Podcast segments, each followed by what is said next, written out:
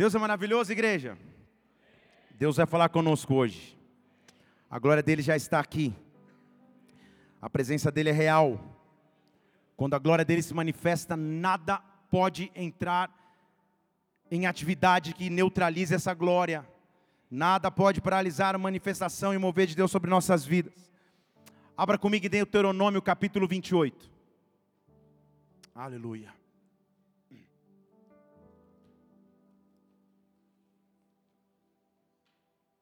Deuteronômio 28. Aleluia. Está faltando alguma luz aqui, não está não? Ou eu que estou viajando? Essa aqui de trás nunca acende? Ou acende sempre? Ah, é uma grande diferença. Agora, agora veio a luz, André. Deuteronômio 28, versículo 7. O Senhor entregará feridos diante de ti os teus inimigos que se levantarem contra ti. Por um caminho sairão contra ti, mas por sete caminhos fugirão de sua presença. O Senhor mandará que a bênção esteja contigo nos teus celeiros e em tudo que você puser a mão. O Senhor te abençoará na terra que o Senhor Deus te dá. Deixa eu ler o versículo 8 de novo. O Senhor mandará que a bênção esteja contigo, nos teus celeiros e em tudo que você colocar a sua mão.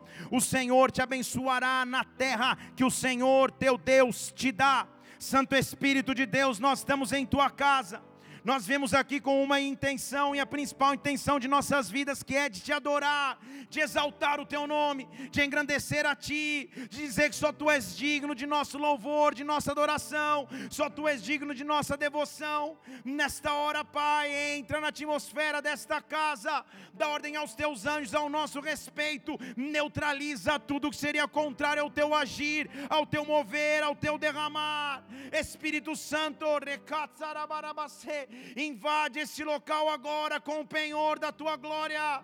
Vem com o peso da tua glória sobre nós. Muda e transforma as nossas vidas. Repreende o inimigo que tinha como intenção neutralizar o agir e o derramar neste culto. Que nós possamos ouvir, meu Deus, além da além dos nossos ouvidos carnais, além de nossa alma, de nosso, oh, de nosso sentimento e emoção, mas que na verdade nós possamos ouvir de maneira espiritual, que de forma espiritual o Senhor nos visite, que de forma espiritual a tua glória se manifeste, que o teu reino possa vir neste lugar, que a tua vontade seja feita agora na terra, como é feita no céu. Levante uma de suas mãos aqui.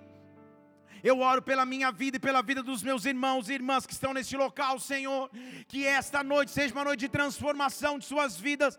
Que essa seja uma noite de impulsionar um novo tempo em suas histórias, Espírito Santo. Oh, nós sabemos oh, que quando nos achegamos em Ti, o Senhor sempre cuida de nossas necessidades. Por isso, vem neste lugar agora. Manifesta o Teu reino aqui na terra como no céu. Eu te peço e como igreja nós aplaudimos o Teu nome que é santo. Que é santo. Ei! Aleluia! Se você gosta de acompanhar esportes, ou pelo menos vê de vez em quando, uma grande mudança foi feita, num, talvez no esporte mais popular para nós brasileiros e talvez um dos mais populares do mundo, que é o futebol. Adotou-se agora a técnica do VAR, VAR, que é o árbitro de vídeo. Então, o que antes efusivamente era uma comemoração de gol, agora é um aguardar. Sai um gol de um time e rapidamente você olha para o árbitro para ver se ele não está com a mão no ouvido, conversando com uma sala central para que essa sala determine se foi gol ou não. Nos gols ou nos lances mais importantes. Basicamente, nos momentos de gol, eles estão verificando se não houve falta no lance, mas principalmente se não houve impedimento. Se você não sabe o que é impedimento, peça que o seu esposo ou esposa te explique depois em casa, porque não é uma aula da CBF aqui, é um culto. Mas o fato é que o impedimento anula o que aconteceu, o impedimento acaba com a comemoração. O impedimento não deixa que o time marque e avance. impedimentos estão presentes em nossas vidas quase que dioturnamente.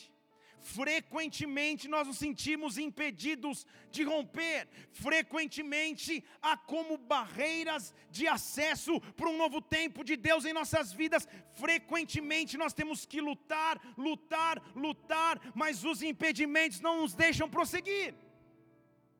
É interessante ver o, o crescimento de nossos filhos, e minha filha está com 11 anos de idade, e ela já tem um, um, um cartazinho que ela usa para momentos em que ela supostamente quer ficar sozinha dentro do quarto dela. Então a plaquinha que diz não entre, ou acesso restrito, ou não entre agora, área proibida, eu falo, o quê? Como assim? Troquei tuas fraldas, como não entre? Eu vou meter a mão na porta. Acesso restrito.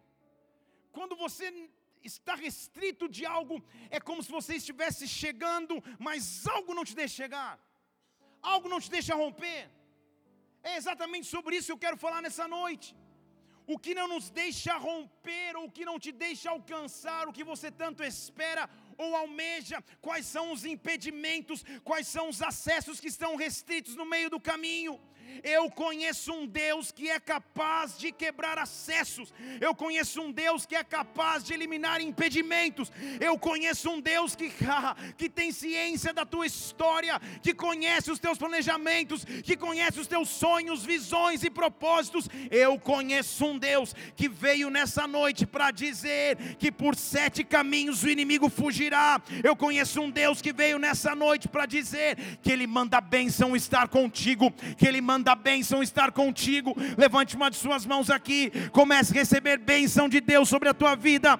Comece a receber bênção de Deus sobre tua casa. Comece a receber bênção de Deus sobre a tua saúde. Comece a receber bênção de Deus sobre as tuas finanças. Não há impedimento quando nós dependemos de um Deus que pode todas as coisas. Dê um brado ao Senhor e adore aqui neste lugar e adore-o. Ei! Por que eu sei que não há impedimentos quando eu estou em Deus? Não porque eu inventei isso, mas porque a Bíblia me assegura isso. A Bíblia me assegura que quando eu estou em Deus não há impedimentos para o seu agir, não há impedimentos para o seu poder. Nós somos filhos de um Deus que é detentor, na verdade é todo o poder que precisamos. Em Isaías capítulo 43, abra lá comigo Isaías 43. Aleluia. Não há impedimentos quando Deus entra na cena. Deixa eu dizer de novo: não há impedimentos quando Deus entra na tua história. O que, que te impede de prosseguir? O que, que te impede de avançar? Isaías 43, versículo 10. Vós sois minhas testemunhas do Senhor e o meu servo quem escolhi, para que vocês saibam e creiam e entendam que eu sou o mesmo Antes de mim, Deus nenhum se formou, depois de mim, nenhum outro haverá. Ele está falando então de si mesmo, é o próprio Deus. Antes de mim não tem Deus, depois de mim não vai ter Deus, eu sou Deus. Eu sou o Senhor, versículo 11. Fora de mim não há Salvador. Eu anunciei, eu salvei, eu mostrei. Deus estranho não houve entre vocês, portanto vocês são as minhas testemunhas, diz o Senhor. Eu sou Deus. Também de hoje em diante eu sou. Ninguém há que possa escapar das minhas mãos, agindo eu, operando eu, quem impedirá? Agindo eu, não há impedimento, agindo eu, não há bloqueio. Deixa eu te dizer em português claro: quando ele age, não há barreira, quando ele age, nada pode impedir. Eu estou chamando Deus de todo poder, age nesta hora, Deus de todo poder, age agora, Deus de todo poder, entre em meio ao clamor dos teus filhos, Deus de todo poder, manifesta a tua glória aqui, Deus de todo poder, age neste lugar, Deus de todo poder, age nesta casa, Deus de todo poder, age em minha vida, rasga os céus, rasga a frieza, rasga o oh, oh, rasga a petrificação, rasga o congelamento espiritual e age com o teu precioso poder, agindo eu, quem impedirá? Agindo eu, quem impedirá? Não há impedimento, não há barreira. Quando Deus decide agir.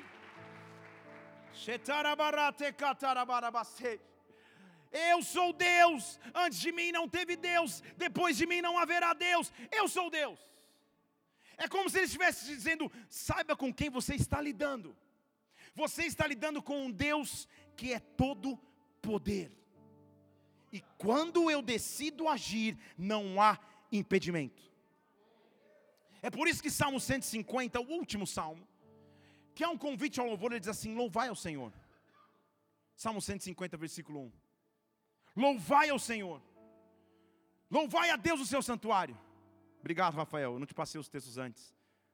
Dê uma olhada para o Rafael ali, ó. Fica em pé, Rafael. Você cresceu, hein, cara? Meu Deus. Que idade você tem? 13? É isso? Última vez você tinha 12?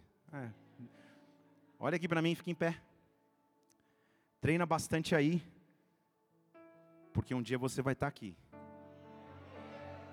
Deixa eu falar de novo para você. Treina bastante aí. Porque um dia você vai estar tá aqui. Deixa eu falar de novo, que eles vão gravar e um dia vão te mandar. Treina bastante aí, Rafael. Porque um dia você vai estar tá aqui.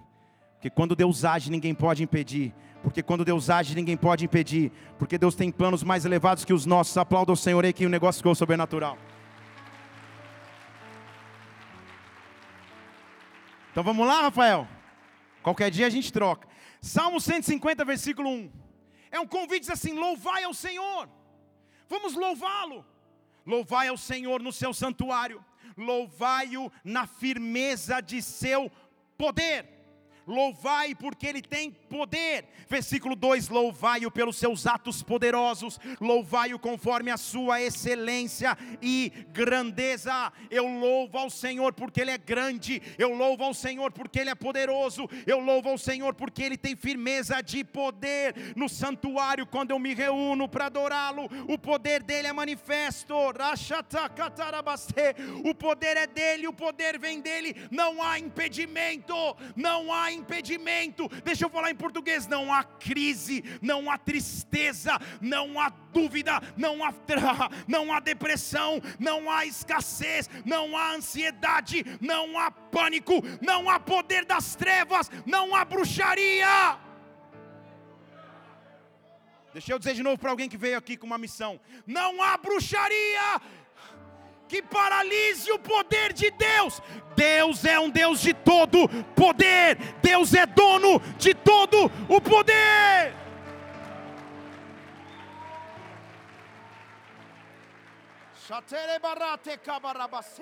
O Salmo 62, versículo 10 diz justamente isso. Ei, não se gloria na, na opressão, ou não confia na opressão. Salmo 62, versículo 10. Não confia na opressão que você vive. Ou seja, quando você estiver triste, não confia na tristeza. Também não se gloria na rapina, que é o que vem para roubar. E também, se você ficar rico, não põe teu coração nisso. É o que o salmista está tentando nos ensinar. Se você estiver triste demais, opresso demais, não dê tanto crédito a essa opressão. Não dê tanto crédito aos roubos que você passa, mas também não vai para o outro extremo. Se enriquecer, não põe o coração nas riquezas. É o que ele está dizendo. Então, semana passada eu brinquei, Imagina se Deus te der o, o, os números da Mega Sena e meu irmão falou, glória a Deus. Não sei se ela está aqui, talvez ela tenha ganho. Então, mas não importa a tua condição, o que a Bíblia está dizendo, não importa a condição que você estiver, não é nisso que está o teu coração. Onde tem que estar o teu coração?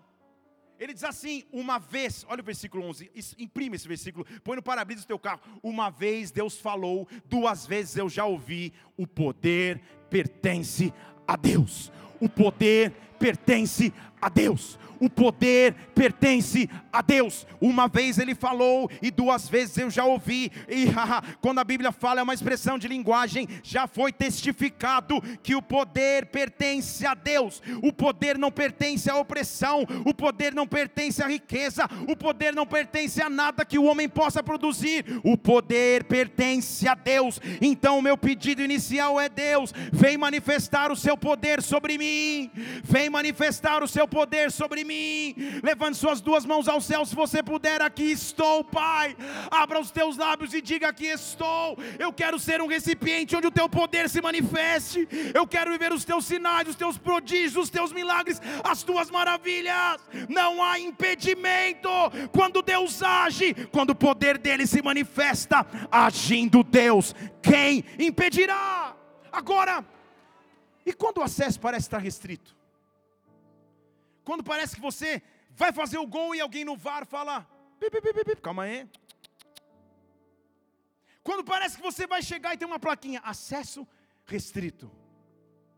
Como reagir? Talvez a placa não esteja escrito acesso restrito, mas esteja escrito medo. Talvez esteja escrito desânimo. Talvez esteja escrito incerteza. Talvez esteja escrito insegurança. Talvez esteja escrito baixa autoestima. Talvez esteja escrito espírito de rejeição.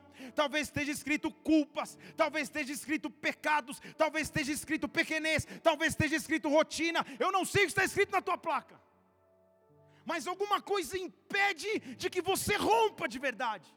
Alguma coisa impede de que você entre no novo que Deus preparou para você mas eu vou mudar o verbo. Alguma coisa impedia que você entrasse num novo tempo, alguma coisa estava no caminho, porque nessa noite Deus vai chegar sobre ti de maneira inatingível, Deus vai chegar sobre ti de forma sobrenatural, Deus vai chegar sobre ti de maneira irreversível, quando Ele age, quando o poder dele se manifesta.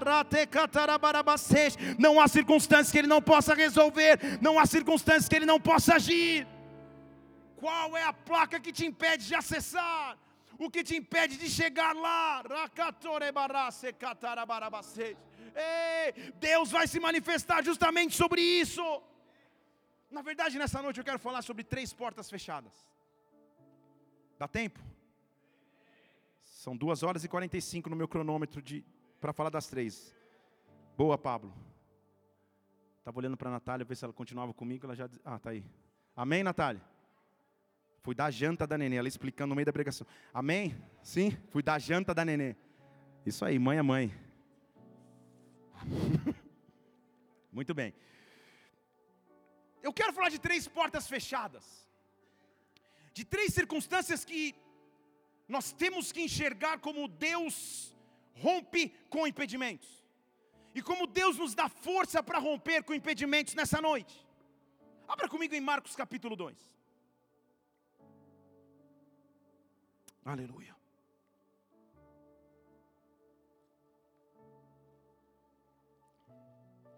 A vida de um líder ministerial, de um pastor, de um presbítero, do diácono, de um apóstolo, de um líder ministerial, de alguém que, que exerce funções eclesiásticas, ela só pode ser exercida através de um chamamento, de uma chamada, de uma vocação para tal. Porque é uma vida de, de, de dedicação, de entrega, porque, estatisticamente, vou inventar segundo o Instituto Felipe Parente, eu imagino que um, um pastor, um apóstolo, um líder, um, um condutor de uma igreja, 87,25% do tempo, ele, ele escute e lide com problemas de terceiros. De pessoas que ligam querendo um, um, aconselhamento, uma oração, um cuidado, um carinho, uma direção, um café, um almoço, uma janta, um suco, um gabinete. Isso faz parte da rotina pastoral. Na verdade, não, não, não, não traz cansaço, às vezes sim, mas não traz cansaço. Não traz irritação, traz ânimo. Quando um pastor vê um problema, uma situação, ele quer resolver, ele quer intervir, ele quer ajudar de alguma forma, porque ele sabe ter a solução. Jesus Cristo vivia isso ao quadrado, ao cubo. Elevado a quatro, não sei como fala isso em matemática, elevado a quinta potência, sei lá. Mas ele vivia isso em dimensões muito maiores do que um, um, um ser humano normal, como eu. Só que o próprio Jesus Cristo também tinha o seu refúgio, meio o seu QG, o seu quartel-general. E ele meio que escolheu o seu quartel-general por questões geográficas, a cidade de Cafarnaum, que era onde morava Pedro. Então, provavelmente, seu local de descanso era em Cafarnaum. Haja vista que há uma outra história que certa vez eles estavam na casa de Pedro, e a, e a sogra de Pedro estava enferma, com febre, Jesus vai lá, ora e a sogra é curada. Você lembra desse texto? Uma maravilha, na verdade, é a base bíblica que prova o porquê Pedro negou Jesus. Pô, curar a sogra também é demais, Senhor. Então, não há muita base teológica para isso, mas. E. Então, Cafarnaum é um local meio que refúgio deles. Talvez um Netflix liberado, um Play 4, um local de descanso, como todo mundo precisa ter. E a Bíblia diz em Marcos capítulo 2, versículo 1, que Jesus de novo entrou em Cafarnaum. Ele foi lá para ter um refúgio. Era um local geograficamente próximo das cidades que ele normalmente ministrava. Mas,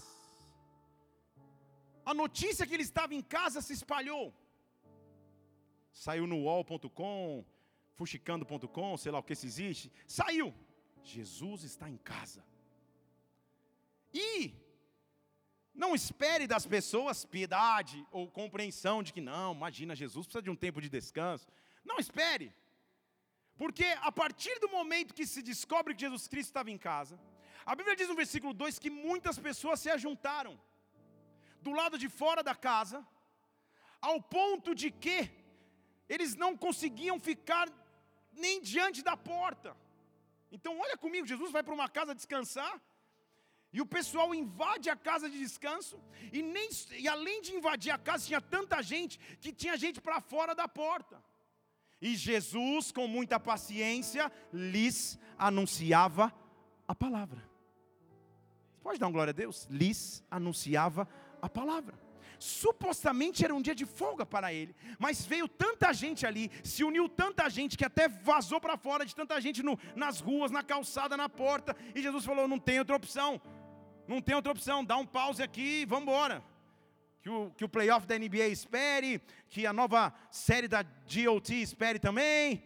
Domingo passado, são uns irmãos desesperados no final do culto. Eu falando, o que aconteceu, cara? O culto foi tão ruim assim. Não, era porque era a nova série do, sei lá, do GOT. Eu, eu sei, eu já estou olhando aqui para o irmão que eu sei disso. Muito bem, voltando. O fato é que Jesus começa a pregar e anunciar a palavra era típico dele, porque aonde Jesus ia, a multidão se unia, porque eles tinham sede da genuína palavra de Jesus Cristo. Isso é um ensinamento para nós, igreja. Você, como um líder, como um pastor, como um diácono, como um presbítero, como um líder de célula, quando alguém liga para você pedindo um aconselhamento, uma oração, uma direção, você jamais deve ficar irado com isso, você deve louvar a Deus por isso. Glória a Deus, se alguém quer ouvir o que eu tenho para dizer, isso significa que eu estou buscando na fonte certa. Isso quer dizer que eu expresso a presença de Jesus Cristo na terra. Como é bom unir uma multidão querendo ouvir o que Deus quer falar através de mim. Jesus tinha essa opção. E ele começa a pregar a palavra. E um culto um caseiro, uma célula que bombou, gente na porta. E Jesus sempre preocupado em fazer o que sempre fez, anunciar a palavra. O povo vai juntando, vai juntando, vai juntando. Mas, o que, que isso tem a ver com impedimento? Como chegar diante de um Jesus que parece tão ocupado? Você já teve aquelas, aqueles pensamentos? Infantis? Senhor, tipo, não vou nem te pedir isso, porque o senhor deve estar preocupado hoje com a fome na Angola, ou com que o Botafogo não caia para a segunda divisão, alguma coisa assim. Essa preocupação Deus realmente não tem, porque senão. Muito bem. Então, o senhor deve estar preocupado com alguma outra coisa?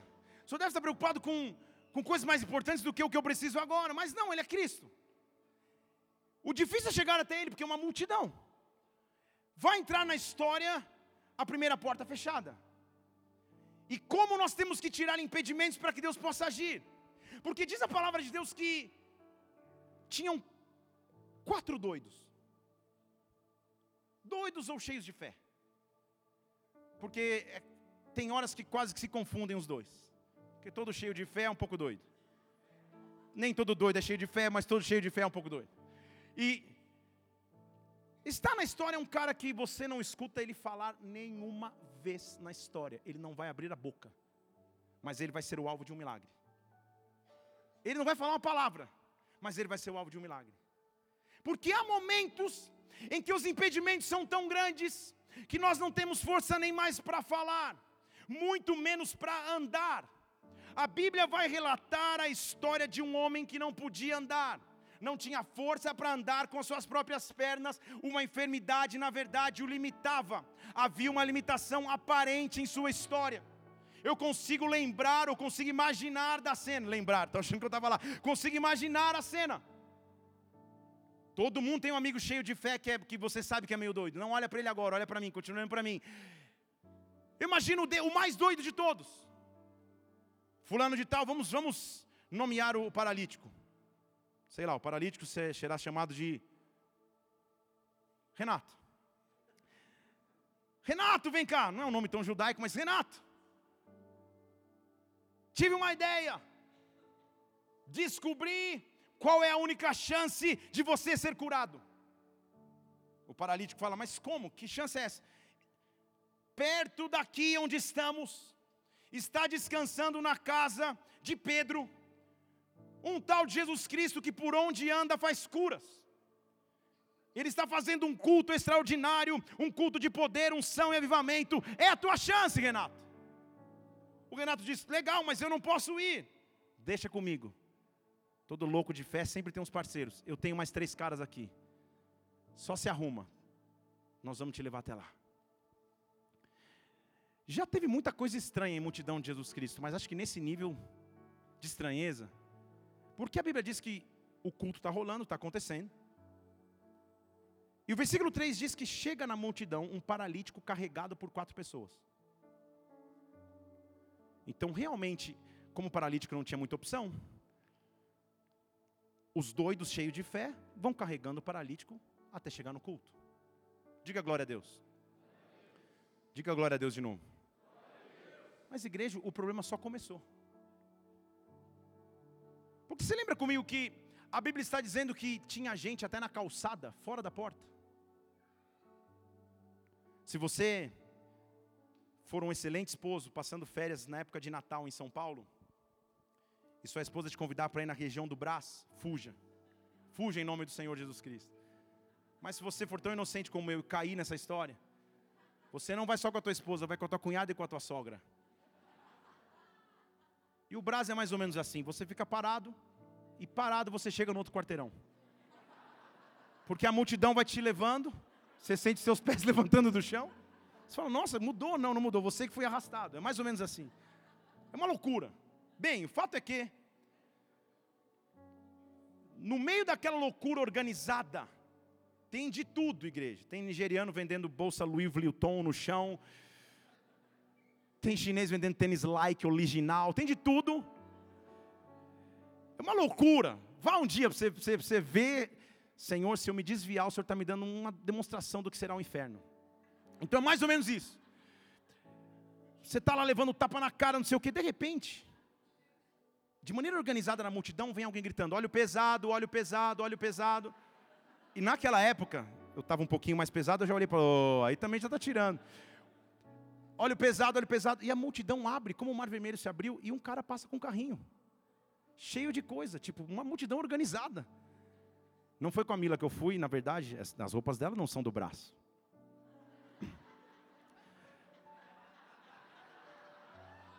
São da Lely Blanc, sei lá da onde, da Gucci. Brás, que brás. A gente foi para fazer uma oração, um ato profético. Voltando, voltando, que agora foi um ato falho. Senhor, aí, lá estávamos.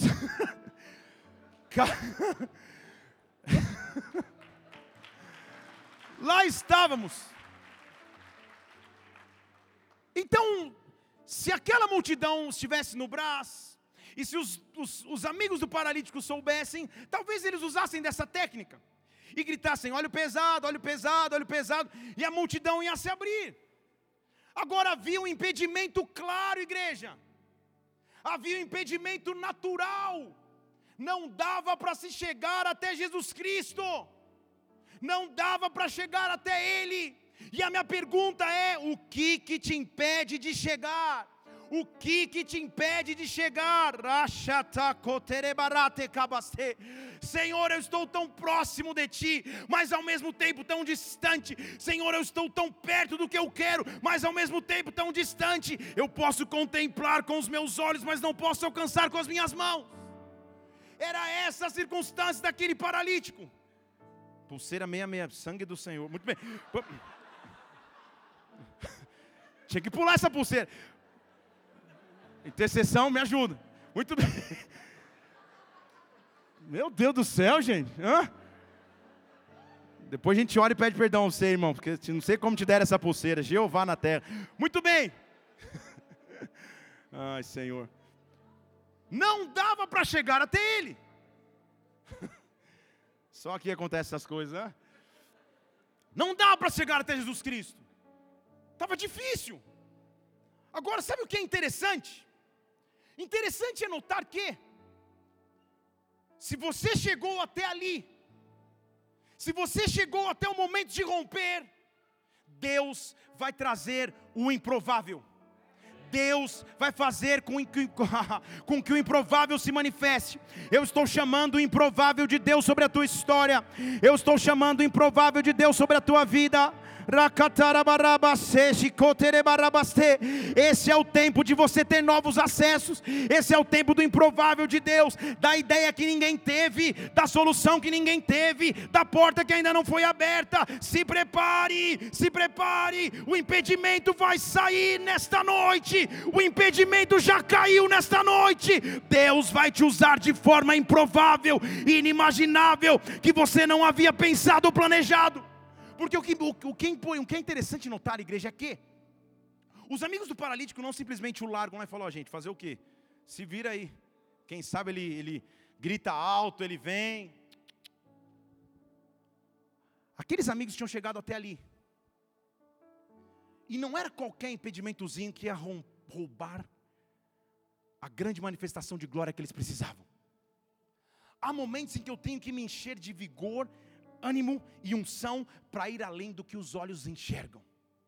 Vocês estão comigo? Porque a impossibilidade era, era, era nítida. Uma grande multidão até a porta. Eu sei que Jesus está lá dentro, mas não dá para chegar sozinho, não dá para chegar. Imagina com uma maca, com, com um paralítico, quatro pessoas carregando. Não dá. Tipo, vamos retroceder, vamos desistir. Chegamos até aqui. Ou então vamos largar o paralítico e falar: valeu, cara, fazer o quê? Estamos indo nessa, fomos. Não dá.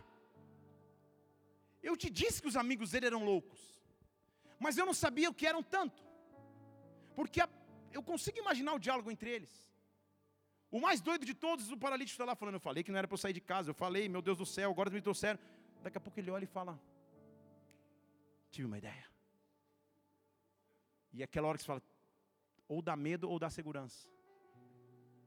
Ele chega para um e fala: Vamos subir o paralítico pelo telhado. Hã? Ficou louco?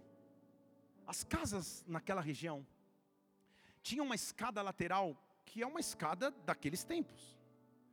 Que usava-se porque as casas, algumas delas, usava-se a área do telhado também como, como um terraço. Mas imaginar que quatro pessoas vão conseguir carregar uma maca de um paralítico para cima dessa escada é loucura. Não me pergunte como, não me pergunte quanto tempo levou, mas o fato é que eles subiram. Deixa eu falar de novo. O fato é que eles subiram. Quando Deus te der uma ideia improvável, não duvide. Quando o improvável de Deus vier sobre a tua vida, não duvide. Quando Deus te der algo que não parece fazer sentido aos olhos humanos, simplesmente creia no poder dele, simplesmente creia no poder dele. Nesta noite, os impedimentos estão saindo do caminho para que você viva a sua glória. Nessa noite, os impedimentos estão caindo para que você viva a tua presença de Deus. Quando eu vou romper para um novo tempo, quando um novo acesso vai vir sobre mim, eu tenho que me encher de autoridade para provavelmente fazer o que eu nunca fiz, para provavelmente ousar de maneira que eu nunca ousei, mas se Deus é comigo, se Deus abriu os meus olhos e me deu uma estratégia, eu vou até o fim nessa estratégia, porque eu creio em Deus, não há impedimentos para Ele. E Jesus está lá pregando, e os quatro amigos estão carregando o pobre do paralítico em cima de uma escada. Você já imaginou? Já viu aqueles vídeos na internet do cara dos caras tentando transportar um piano um sofá, cai o sofá? É, é, é muito difícil. Como você fazer um içamento do, do paralítico? Eu não tenho absoluta ideia de como aconteceu. Mas o fato é que eles chegaram lá. Para romper para um novo tempo, é necessário esforço. Deixa eu falar de novo. Para romper para um novo tempo, é necessário esforço. É necessário olhar a estratégia que Deus deu e se esforçar para chegar nesse lugar. Ele olha e fala: Deixa a multidão ali, Jesus está pregando, fica tranquilo, vamos subir. E eles começam a carregar o paralítico, vem, calma, vai para a esquerda, para a direita, tal, dá ré, o paralítico quase cai, eles seguram, eles sobem. E Jesus está pregando. Daqui a pouco algo sobrenatural começa a acontecer na pregação de Jesus Cristo, porque o sol começa a raiar dentro da sala. Vocês estão aqui? Porque eram os amigos doidos do paralítico. Fica aí deitado um pouquinho, nós, já que chegamos aqui, vamos concluir. Eles começaram a tirar as telhas. Começaram a destelhar a casa de Pedro. Pedro falando: Meu Deus, era só era só avisar, gente. Só gritar pesado era entrar. Como assim? Tá, tá, estão tirando o telhado. Tirando uma telha para cá, outra telha para lá, outra telha para lá, outra telha para um lado, outra telha para o outro. E Jesus está aqui pregando. Você pensa na cena, Jesus está, arrependei-vos, não sei o quê, porque o reino dos céus, ou o filho do homem veio, daqui a pouco começa a descer. Pensa na encenação. Começa a descer um paralítico numa maca. De todos os milagres de Jesus Cristo, todo o cenário maluco que Jesus Cristo já viu, talvez esse é um dos mais. Sim, ele cuspiu no, no, no, no, lodo e untou os olhos de um cego, mas está dentro da normalidade. Agora, ele está pregando numa casa que não é um local para ele pregar, era o dia de folga dele, é um, é um dia improvável, é um milagre improvável, é uma técnica improvável, mas Deus continua no controle. O teto começa a se abrir e vira um teto solar. Os amigos vão tirando o telhado, daqui a pouco baixaram o paralítico e agora ele está ao lado de Jesus Cristo. Baixaram o paralítico, agora ele está ao lado de Jesus Cristo. Deixa eu dizer de novo: baixaram o paralítico e ele está ao lado de Jesus Cristo. Deixa eu explicar em português que eu estou tentando te dizer. Antes ele era mais um no meio de uma multidão de enfermos e desesperados, esperando um toque de Jesus Cristo, porque Deus deu a eles uma estratégia improvável e única. Agora eles tinham se tornado o centro das atenções daquele culto, ele tinha se tornado o centro das atenções do próprio Mestre. Quando Cristo tira o impedimento, ele passa a escutar o que eu tenho para dizer, ele passa a escutar o meu clamor. Nesta noite eu estou te pedindo, diz o Senhor teu Deus, tira o impedimento que te fazia ou que te impedia de chegar diante dele, tira o que o que restringia o acesso, como aqueles homens em fé foram tirando as telhas para se chegar a Jesus Cristo. Tira nessa hora, rompe com o medo, rompe com a dúvida, rompe com a inconstância, rompe com os pecados, rompe com a solidão, rompe. Nesta hora, grilhões estão sendo quebrados. Deus está tirando o acesso que te impedia de chegar diante dele. Abra o telhado, abra abra o caminho para que ele chegue. Oh, aqueles homens começam a tirar. Suba, trabalhe, se esforce, haja pela fé. Aqueles caras começam a tirar a telha. Pá, pá, pá, vai acontecer, vai acontecer. Eu não sei o que vai acontecer, mas vai acontecer. Eu só preciso chegar diante dele. Eu só preciso chegar na presença dele. Não tem impedimento. Tá, é necessário muita fé, ousadia e quase loucura para fazer o que esses homens fizeram, mas eles fizeram. Perceba que o paralítico não abriu a boca. Até agora não falou nada. Tipo, refém da situação. Sabe o que isso me mostra, igreja? Olhe bem para mim aqui. Que a fase da minha vida que eu posso estar tão prostrado ou tão desanimado que o que eu preciso é de pelo menos pessoas ao meu lado para me carregar. Vocês estão aqui comigo? Eu preciso de pessoas que vão pegar no braço. Não, não, não, não, não, não. Vamos abrir esse telhado agora. Vai faltar hoje? Vai faltar? O quê? Vem cá. Vou passar na tua casa. Vocês estão comigo? Vai assistir hoje? Ah, é? Eu profetizo em nome de Jesus. Você ficar nesse futebol aí. Vai fazer um gol agora o outro time. Você vê se ele não toma banho rapidinho e vem correndo para a igreja tem, tem, tem, tem fase da minha vida que eu preciso de apoio. Eu preciso de cuidado. Eu preciso de alguém que me arraste. Fale, não, não, não, não, você não está conseguindo andar, você não está conseguindo falar. Vamos. Eu vou te colocar na presença do Mestre. Eu vou te colocar na presença de Jesus Cristo. Mas esse texto tem que nos ensinar é, eu preciso tirar impedimentos do caminho para chegar diante dele. Jesus, versículo 5. Vendo-lhes a fé você entendeu comigo o original? Não, porque não falei, mas vendo-lhes a fé. A fé de quem? De quem? De quem? Dos amigos. Jesus, quando viu a fé daqueles caras, ele fala com o paralítico, que não abriu a boca até agora: Filho, os teus pecados estão perdoados. E ninguém diz um aleluia na congregação. Porque vocês estão acompanhando a história, porque talvez ninguém disse aleluia na hora. Que não fazia sentido. Parecia uma saída pela direita. É um paralítico diante de ti. Está com cara de assustado, que quase caiu do telhado três vezes. E tudo que o Senhor tem a dizer é: Filho, os teus pecados estão perdoados. Filho, os teus pecados estão perdoados. Não entendi. O que eu preciso é andar. Como assim os pecados são perdoados? Vocês estão aqui comigo, igreja? Jesus já começa o diálogo surpreendendo. Ele queria enxergar a raiz do que aquele cara precisava, não a necessidade aparente do que todo mundo via. Vocês estão aqui comigo? Todo mundo via a real necessidade do momento. Aquele cara precisava andar. Jesus enxergava além. Jesus enxergava além. Deixa eu falar de novo. Jesus enxergava além. E sabe como ele começa a frase? Filho. Filho. Filho. Eu sei que você é um pecador, filho, porque eu vou perdoar os seus pecados, mas antes eu quero que você saiba, filho, filho, você é o meu filho, você é o meu filho, nada muda esse decreto. Você é o meu filho, nada muda essa situação. Você é minha filha, nada muda essa circunstância. Você é o meu filho, nada muda. Filho, você chegou diante daquele que pode perdoar os teus pecados. Filho, os teus pecados estão sendo perdoados. Eu estou indo além do que todo mundo enxerga. Eu estou indo na raiz de que ninguém vê. Você chegou diante de mim, não para que uma cura física acontecesse. Você chegou diante de mim para que na raiz eu transformasse a tua história história. Você entrou aqui carregado, mas você vai sair daqui diferente. Mas não só no seu físico, é na raiz que eu estou trabalhando, é na raiz que eu estou visitando, é no espírito que eu estou transformando. Há uma atmosfera de glória nesta casa, nessa noite. Deus está indo na raiz agora.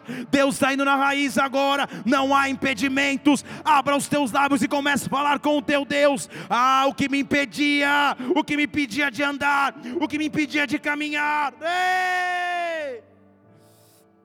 Filho, filha, começa por aí, você é filho, os teus pecados estão perdoados. Começa um burburinho, os escribas e fariseus. Que absurdo, meu Deus do céu. Sabe aquele burburinho de corredor? Porque a Bíblia diz, versículo 6, que estavam ali os escribas, perguntando em seus corações, questionando, arrazoavam a questionar. Por que esse cara está falando assim? Por que esse homem fala assim? Que blasfêmia! Quem pode perdoar pecados se não só Deus? Começou uma discussão. Jesus, obviamente, sabe tudo. Deixa eu falar de novo: Jesus sabe tudo. Porque Jesus percebeu, não naturalmente, mas em seu espírito, que estava alguma coisa acontecendo. Versículo 8 diz: Jesus percebeu no seu espírito. E disse para o povo: Ei, tudo bem com vocês? Por que, que vocês estão tão preocupados no coração de vocês? Qual que é a dúvida? Antes que os caras pudessem responder, Jesus fala: Ah, já sei que é. Vocês estão achando que eu estou tratando superficialmente com isso. Eu estou ao contrário, eu estou profundo, mas vocês não sabem. O que, que seria mais fácil, hein? Seria mais fácil dizer para alguém: Seus pecados estão perdoados? Ou pega o teu leite e anda? Qual seria o milagre mais importante? Jesus está tentando fazer os escribas discernirem. Seria mais importante fazer com que o cara andasse e saísse andando? Ou seria importante dar a ele a chance de uma vida eterna livre de pecados? Seria mais importante resolver a raiz ou a superfície?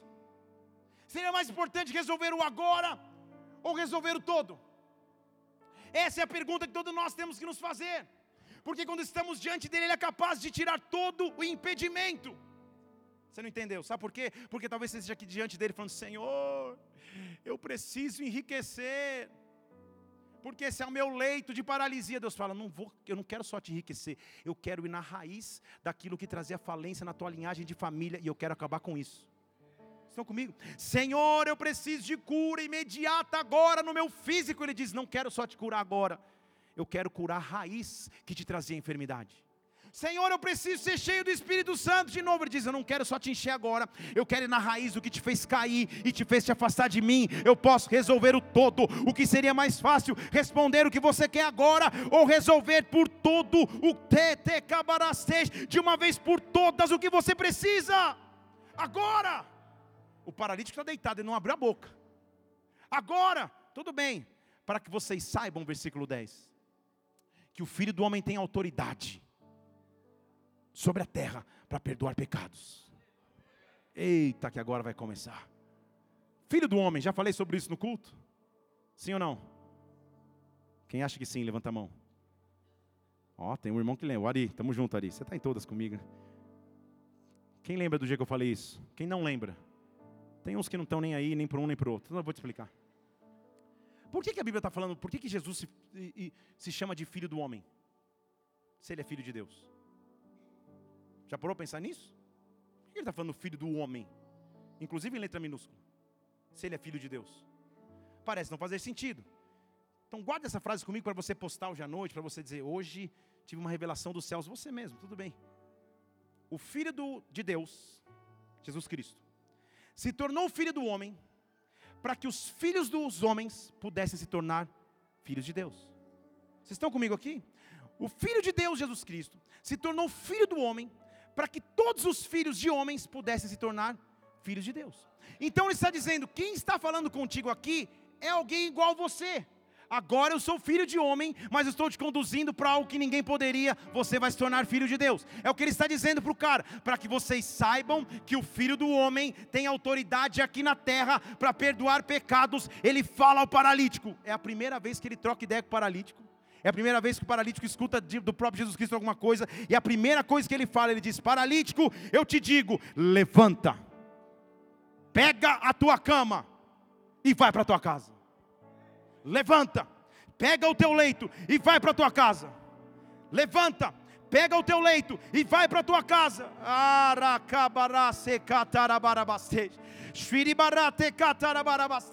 Ah, para nós parece instantâneo o que está acontecendo aí, mas talvez nós não estejamos considerando que horas esse paralítico saiu de casa.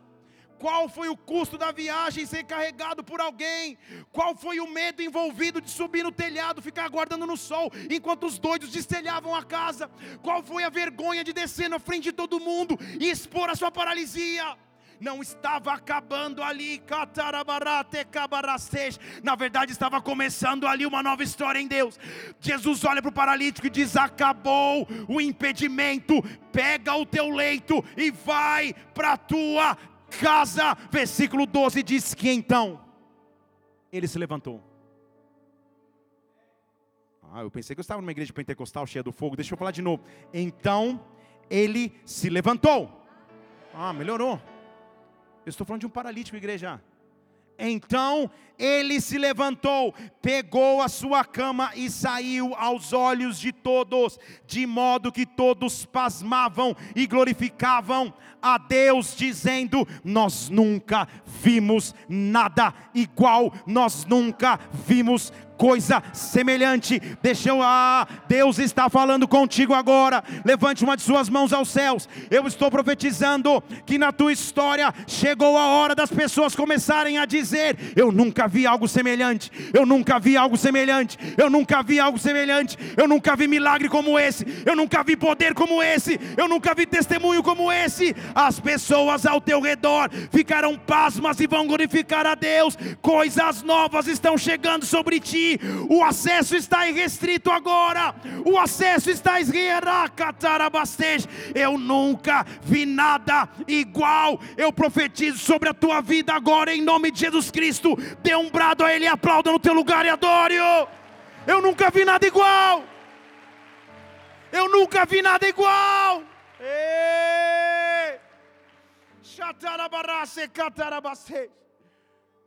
Essa é a primeira porta. Tem mais duas fechadas. Vamos abrir? Vem comigo que a primeira porta, ou na primeira porta, Jesus Cristo estava na terra pregando a palavra. Ele não havia morrido na cruz. Tudo bem? Vamos para a segunda porta. E agora eu quero te mostrar, estou parecendo o Sérgio Malandro, você nem sabe disso. Na porta dos desesperados. Vamos para a segunda porta. Depois você põe no YouTube para você ver. Cada coisa a gente lembra enquanto prega que eu nem sei dizer. Mas vamos para a segunda porta. Só que agora o cenário é outro. João capítulo 20 vai nos mostrar uma outra porta. Lembre-se comigo que, e agora eu vou começar a pregar de verdade. Na primeira porta, o paralítico vem sendo carregado, ele olha para a limitação, é impossível chegar, Os amigos têm uma ideia esdrúxula e maluca, mas que funciona. Eles sobem no telhado, destelham a casa e, e ele vai ao lado de Jesus Cristo e recebe um milagre. Mas agora nós estamos em João capítulo 20. E deixa eu te dizer o contexto do texto. Neste texto, Jesus Cristo já tinha passado na cruz. Obrigado, Gabriel. O fato dele ter passado na cruz muda o cenário. O fato dele ter passado na cruz nos dá autoridade de ter um poder que até então nós não tínhamos. Eu vou te, eu vou te falar do que eu estou pregando aqui. Antes da cruz, eu tinha um impedimento e eu tinha que me esforçar para chegar ao lado dele. Agora nós estamos depois da cruz. E há uma segunda porta fechada. João capítulo 20, versículo 19, se eu não me engano. A Bíblia diz que os discípulos estavam fechados. As portas estavam fechadas. E os discípulos estavam reunidos com portas fechadas com medo. Os discípulos estavam reunidos com portas fechadas pelo medo. Ainda as portas estão fechadas, mas agora o cenário se inverteu.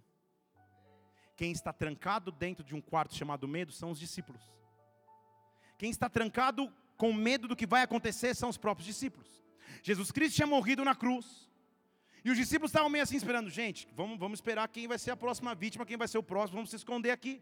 Então agora eles estão fechados, trancados num quarto, trancados numa casa, as portas estão trancadas. Deixa eu ler de novo, as portas estão trancadas. Antes da cruz, eu não conseguia chegar a ele, depois da cruz, ele vai fazer um esforço para chegar até mim. Vocês estão aqui comigo?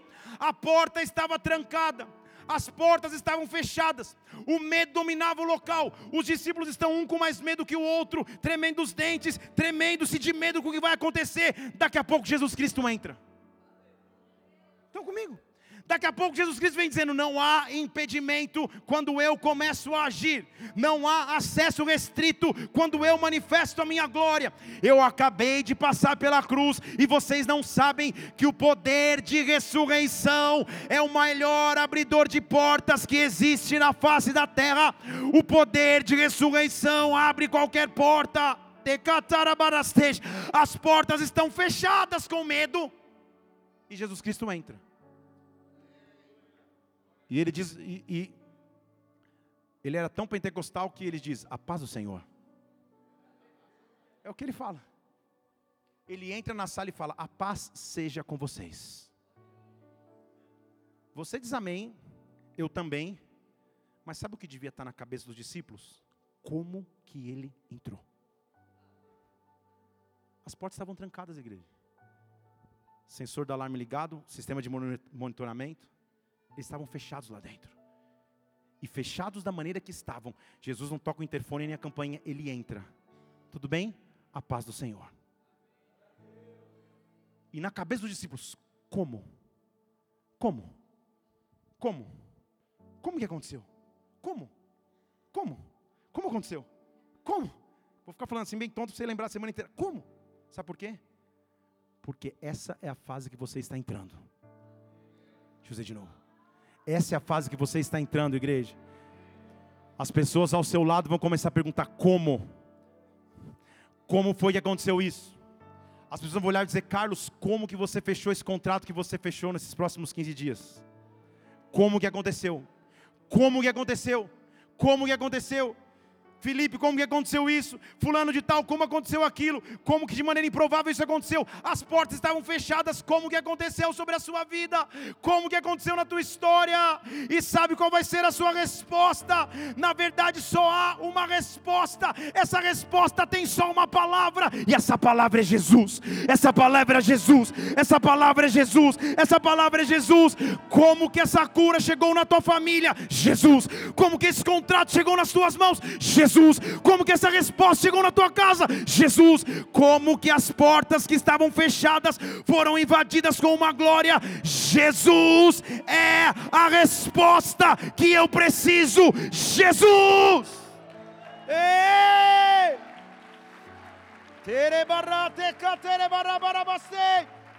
Oh! Antes eu tinha que lutar para chegar até Ele. Agora a cruz o faz chegar até mim. Vocês estão, vocês estão entendendo a diferença? A cruz o faz chegar até mim e invadir o meu quarto de medo. Vem cá. Vocês estão comigo? Paz seja com vocês. Você está dizendo amém, mas Jesus Cristo está falando, ó, eu não prometi, eu estou cumprindo. Vocês não estão entendendo disso, mas eu estou cumprindo, tá? Porque vocês não lembram que antes de eu ir, lá em João 14, eu falei para vocês, não se preocupem no vosso coração, creem em Deus, creem em mim, na casa do meu pai tem moradas, eu vou preparar um lugar, papapá. E ele tinha dito assim: Eu vou deixar com vocês a paz. A paz que o mundo não pode receber porque não conhece, mas está em vós, já está em vós, vai estar com vocês para sempre. Então ele passa da cruz e fala: A paz que eu prometi já está com vocês. Vocês estão comigo? Quando você chega para um irmão em Cristo e diz a paz do Senhor, o que você está dizendo é: Eu creio no sacrifício de cruz que me permite ter a paz que o Espírito Santo pode trazer. É isso. Só que ao invés de chegar e falar, oh, tudo bem, irmão, eu creio no sacrifício de cruz que me libera a paz que o Espírito Santo concede, você só diz, a paz do Senhor, vaso. Se você é meio do fogo, você fala vaso. A paz do Senhor, vaso. Tem uns caras que tem um irmão lá que eu achava que era dono de floricultura lá, lá em São Paulo. Era tudo vaso, vaso para cá, vaso para lá, até que eu entendi, paz do Senhor. Então entenda que ele entra na sala chamado medo, ele entra na sala chamado incerteza, ele entra na sala chamado escassez, ele entra e agora ele vem ao meu lado. Oh, parece que eu estou cercado. Estamos juntos. Parece que eu estou cercado. E o Senhor entra. E ele diz: A paz seja com vocês a paz seja com vocês. Eu estou chamando o como de Deus sobre a tua história, o como de Deus sobre a tua vida. Se prepare para ver coisas sobrenaturais. Eu não estou conseguindo avançar aqui porque eu quero profetizar sobre a tua história. Se prepare para dizer como. As pessoas vão perguntar como foi que aconteceu isso, e a resposta é Jesus, é Jesus, é Jesus. Se preparem para o que Deus está para fazer. Se preparem para o que Deus está para fazer. Márcio, se prepara. Quando as pessoas perguntarem como, a resposta é Jesus. A resposta é Jesus. A resposta é Jesus. Ele chega. E a primeira coisa que ele faz, a Bíblia diz que ele mostra as mãos e o seu lado. Ele está mostrando assim: tudo bem, gente? Sou eu. Olha aqui, ó. Sou eu. Me furaram aqui do lado. Sou eu. Sou eu. Sou eu. Por que, que ele mostra as mãos? Por que, que ele, ele mostra o seu lado perfurado. Ele está falando com discípulos que entendiam um pouco da cultura judaica, provavelmente tinham os escritos de Isaías como, como ensinamento. E eles sabiam que Isaías 53 diz que pelas suas feridas nós fomos sarados. Então ele entra na sala chamada medo, ele diz: A paz seja com vocês, eu cumpri a minha missão. Olha aqui, ó. As minhas feridas estão curando vocês. As minhas feridas estão libertando vocês. As minhas feridas estão invadindo a casa de Então eles se alegraram, porque os discípulos viram que era o Senhor. Os discípulos viram que era o Senhor. Eu conheço um Deus que, quando entra numa porta que estava fechada, ele substitui o medo pela alegria, ele substitui a incerteza pela paz, ele substitui a tristeza pelo regozijo. Deus está entrando em tua casa, Deus está entrando em tua empresa, Deus está entrando em sua vida. As portas poderiam estar fechadas, mas Ele entra, Ele entra, Ele entra nesta hora. Oh, eu estou profetizando aqui na atmosfera, porque o que impedia o romper de Deus sobre a tua vida caiu nesta noite, o que impedia um acesso novo caiu nesta noite. Eu quero que você se prepare para receber coisas maiores. Júnior, se prepara para um tempo de crescimento sobre a tua empresa. Se prepara para a tua empresa crescer três vezes mais nesse ano de 2019. Se prepare para contratos maiores nesse ano. Eu estou abrindo portas que até então estavam fechadas, porque eu sou Deus, porque eu sou Deus. Hudson, se prepare, porque Deus está abrindo portas que você tem orado há tempos. O impedimento que estava diante de ti caiu nesta noite, em nome de Jesus Cristo. Deus está aqui nessa atmosfera. Jesus Cristo está aqui nesse local. Comece a pedir a Ele Ele vem invadir o meu quarto, vem invadir a minha vida. Entra na minha casa, meu Deus, com teu poder de ressurreição. Entra na minha casa com teu poder de vida e vida abundante. As pessoas vão perguntar como aconteceu e você vai dizer: Jesus. Jesus, Jesus, a resposta é Jesus. Ei!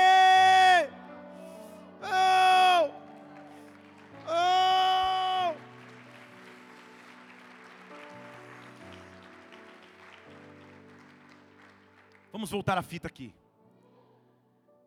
Quando Deus cria o homem no Éden, Ele faz o homem um pedaço de barro.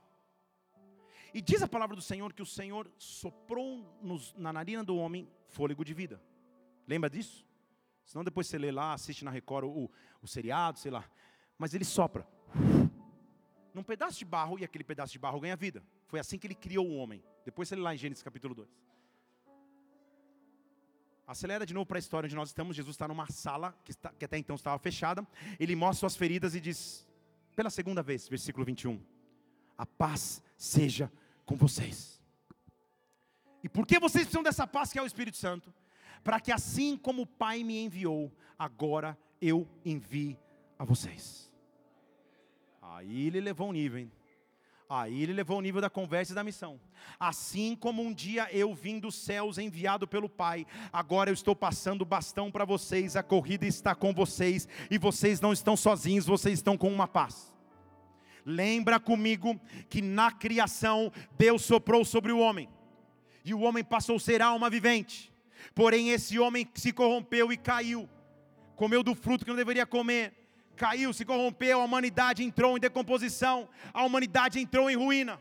Só que nesta hora, Jesus Cristo faz pela primeira e única vez, algo que ele jamais tinha feito, que eu já acabei de dizer que era a primeira vez. Ele chega e a Bíblia diz no próximo versículo que ele sopra sobre os homens. ele sopra sobre aqueles homens.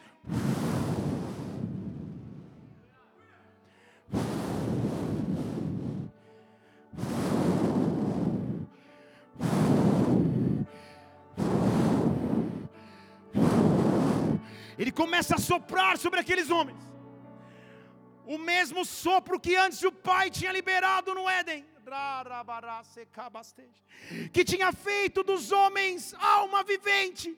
Este segundo sopro significava a regeneração da humanidade, porque agora a humanidade se tornava espírito vivificante. Ele estava soprando vida do meu fôlego, do ar dos meus pulmões. Eu sopro sobre vocês.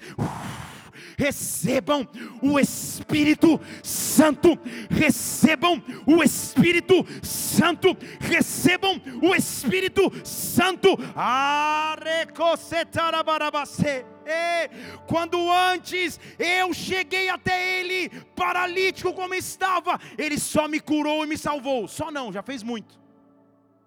Mas agora, quando Ele passa na cruz e chega a mim, Ele me dá um bônus package o pacote de bônus do céu, ele diz: agora receba o Espírito Santo. Agora receba o Espírito Santo. Eu estou chamando o fogo do Espírito Santo para se manifestar sobre ti. Eu estou chamando o fogo do Espírito Santo para se manifestar sobre esse local. O vento do Espírito Santo vai começar a soprar. O vento do Espírito Santo vai começar a soprar. O vento do Espírito Santo vai começar a soprar. Não há porta fechada, não há impedimento, não há acesso restrito. Quando o vento dele sopra sobre a sua vida, ele vai invadir as portas que estavam fechadas. Oh! Vento de Deus, vem! Vento de Deus, vem!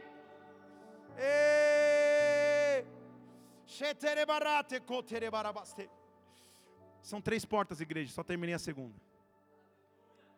A primeira é a porta na casa que ele está pregando, eu preciso correr para chegar até ele. A segunda é a porta que eu estava trancado com medo e ele entra para me comissionar e derramar do Espírito sobre mim. Qual seria a porta de acesso restrito? Qual seria o impedimento que ainda ele deixaria conosco? Em Atos capítulo 1, versículo 8, ele diz assim: Ide por todo mundo, pregai o evangelho a toda criatura. E ele continua dizendo: vocês vão receber poder. Deixa eu dizer de novo: vocês vão receber. Vocês vão receber. Eu já li para você lá em Salmo 62 que o poder pertence a ele. Quando descer sobre vocês o Espírito Santo, e vocês vão ser testemunhas em Jerusalém, Judeia, Samaria e confins da terra. Vocês vão receber poder. Vocês vão receber poder.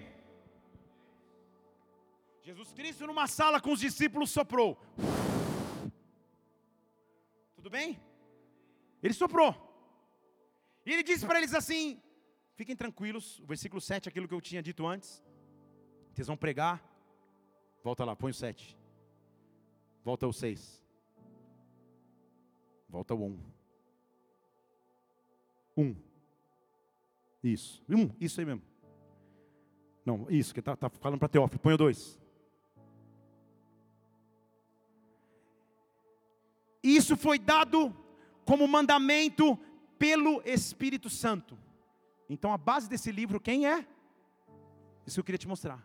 O Espírito Santo, para os apóstolos que ele escolheu. E aí ele vai começar a discorrer o livro.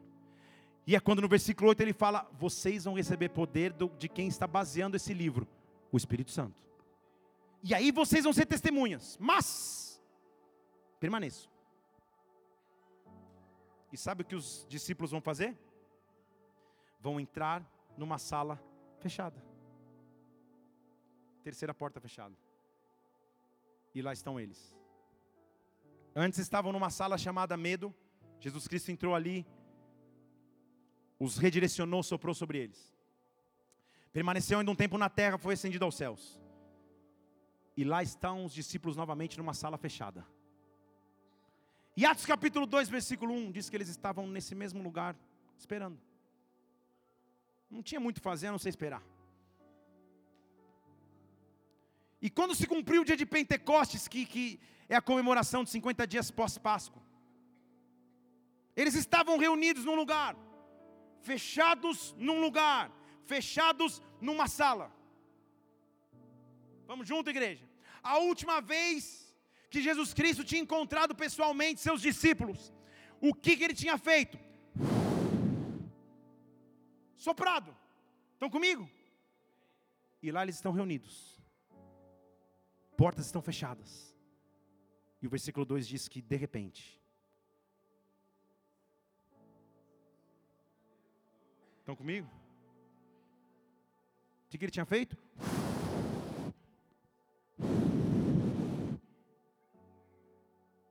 De repente, sabe quando o vento é tão forte que faz barulho? Quando você está em casa, fica. Uh, uh, é mais ou menos isso. De repente veio do céu um ruído tão grande, um vento de poder encheu a casa em que eles estavam sentados.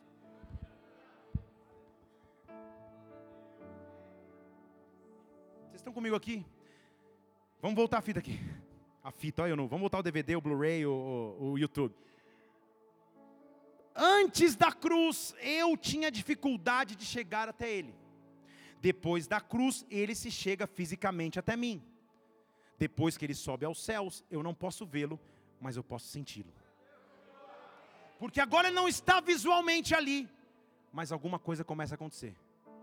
Os discípulos estão reunidos, daqui a pouco começa um vento, mas não é ventinho, não é uma brisa, é um vento impetuoso. Um vento começa a soprar na sala, encheu a casa que eles estavam sentados. E estava um vento ali para tudo quanto é lado. Pedro diz: fecha a janela, mas a janela está fechada, está tudo fechado e o vento está soprando. Vai começar a soprar um vento sobre a tua vida. Vai começar a soprar um vento sobre a tua história. Eu sinto na atmosfera desse lugar. Todo impedimento caiu por terra. Todo impedimento caiu por terra. Eu antes tinha dificuldade de chegar a Ele, mas agora é o vento dele que vai soprar.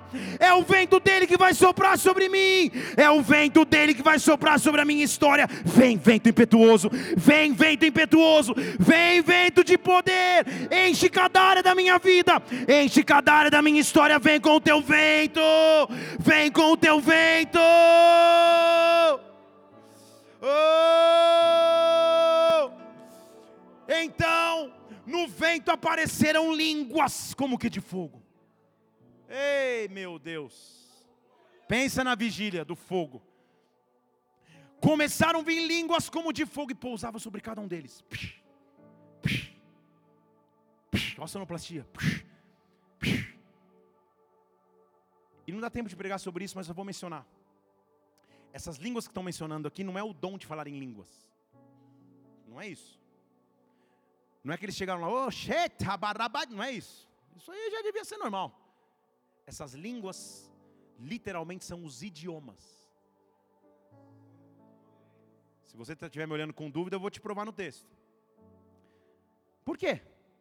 Jesus Cristo tinha dado a eles uma missão. Vocês vão pregar em Judeia, Samaria e nos confins da terra. E para pregar nesses locais, não dá para pregar falando um idioma só. Não dá para ser monoglota, você tem que ser poliglota. Mas como que você ensina idiomas para pescadores e letrados que jamais frequentaram instituições de ensino? Vocês estão aqui? Que eficácia teria de mandar Pedro pregar num local que não falava o seu idioma na sua língua mãe? Nenhuma. Contrataria um tradutor, um intérprete? Não. Então sabe o que Deus está dizendo? Eu não te dei uma missão. Quando o meu vento sopra, ele te capacita para essa missão. Deixa eu dizer de novo, ele te capacita para essa missão. Porque o vento do Espírito Santo vem. Eu vou ler isso para você, porque você está com, com, com, com um olhar de, de, dúvida e de expressão, de, de, de que eu estou falando uma, uma blasfêmia.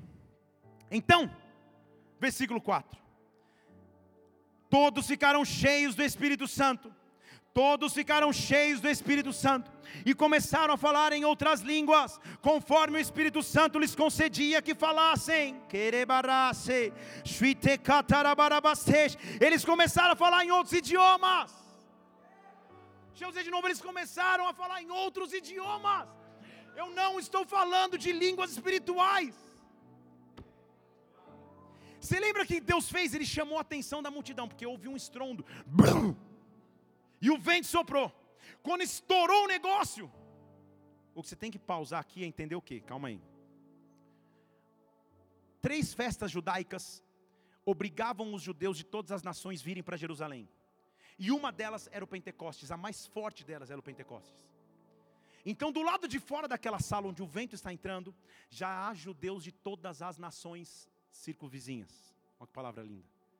Então, Jesus está dizendo: para que vocês não precisem nem gastar programa de milhagem para ir pregar nas nações, eu estou trazendo as nações para vocês. E vocês vão sair dessa sala munidos de tal autoridade, mas de recurso natural para pregar para esses. Vocês entenderam? Que diferença, igreja!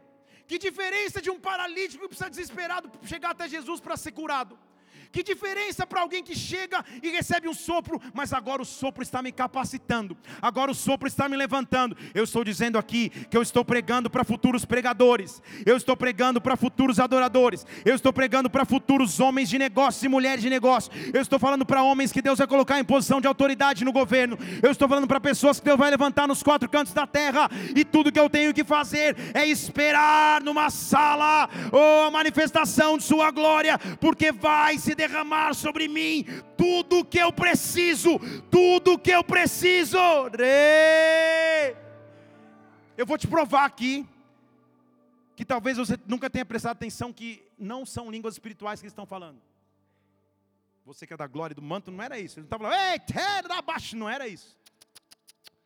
Caiu um fogo sobre eles e um começou a falar, Hallelujah, Holy Spirit is here. Sei lá, não precisava falar inglês. Outro falou, muito, buenos dias, hermanos amados, Deus te bendiga. Outro começou a falar yakisoba, konnichiwa, sei lá como fala em inglês, japonês. Sashimi, sushi, come, começou todos os idiomas. Yamaha, Kawasaki, começou. Todos os idiomas foram liberados ali. Vocês estão comigo? Posso pregar um pouquinho mais fundo? Posso ou não posso? Em Gênesis capítulo 11, o homem tentou construir um nome para si mesmo.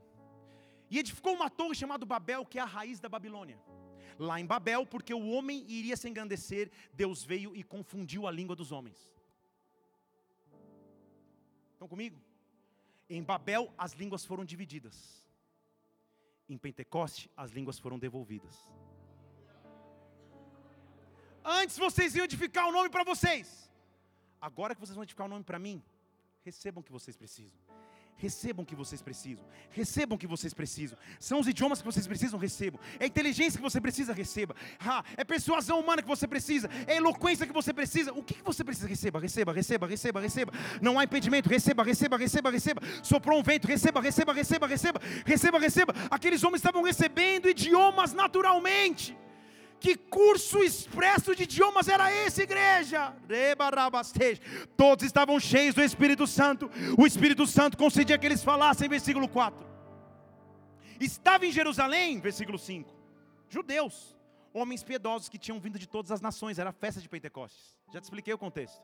Estava todo mundo ali, o material humano já estava ali. E, quando eles ouviram o barulho, a multidão se reuniu, toda a multidão é curiosa. Agora a multidão estava muito confusa porque elas escutavam cada um falar na sua própria língua. Vocês estão aqui? A multidão estava dizendo: Nós nunca vimos isso antes. Como que isso aconteceu? Nós nunca vimos isso antes. Como que isso aconteceu? Calma aí, eles, eles diziam assim, um para o outro, falavam assim: Calma aí, não, não, não, não, não eu estou pasmo. Versículo 7. Assim como a multidão do paralítico ficou pasmo, eu estou pasmo. Calma aí. Esses caras não são galileus? Esses caras não são aqueles galileus? Não são esses caras os galileus que a gente já conhecia? Como, versículo 8, que nós estamos escutando cada um falar na língua que nós nascemos. Vocês estão aqui? Não era dom de falar em línguas. Estava todo mundo falando, calma aí, não, não, não, não, não. Esses caras são da Galileia. Esse cara que é um pescador que, meu Deus do céu, não fez nem ensino médio. Esse cara que eu sei quem ele é. Como que ele está falando perfeitamente, conjugando corretamente, falando com eloquência o idioma mãe da cidade que eu nasci estão aqui? O que fez diferença para a glória de Deus naqueles homens, foi porque Deus tinha feito algo sobrenatural.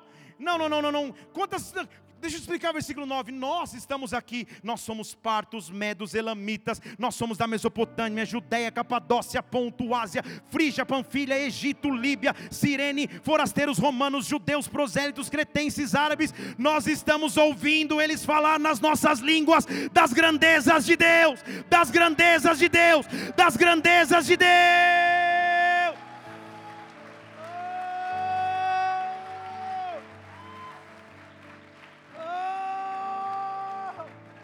Sabe o que eles falavam? A versículo 2 diz assim: todos estavam pasmos e perplexos. E sabe o que eles diziam? O que quer dizer isso? Estão comigo? É o como. É o como de Deus vai se manifestar na tua história. O que quer dizer isso?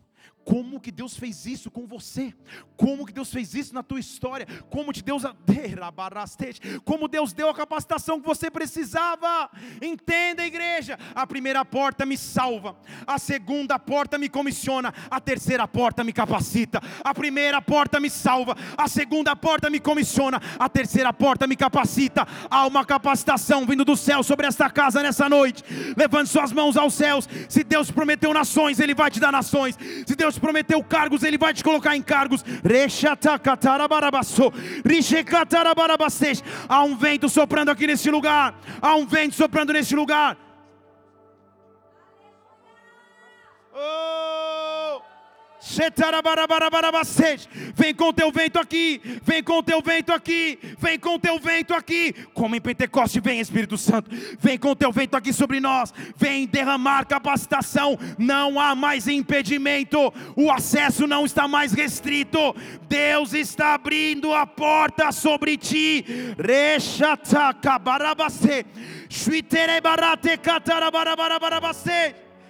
Oh!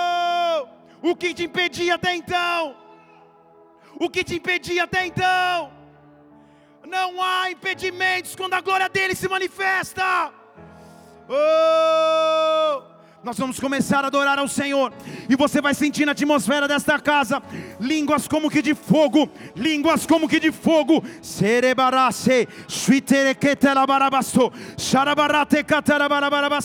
Oh! Ele está chegando diante de ti. Ele está chegando diante de ti agora. Fique em pé no seu lugar e comece a adorá-lo. Fique em pé no seu lugar e comece a adorá-lo. Eis-me aqui, eis-me aqui.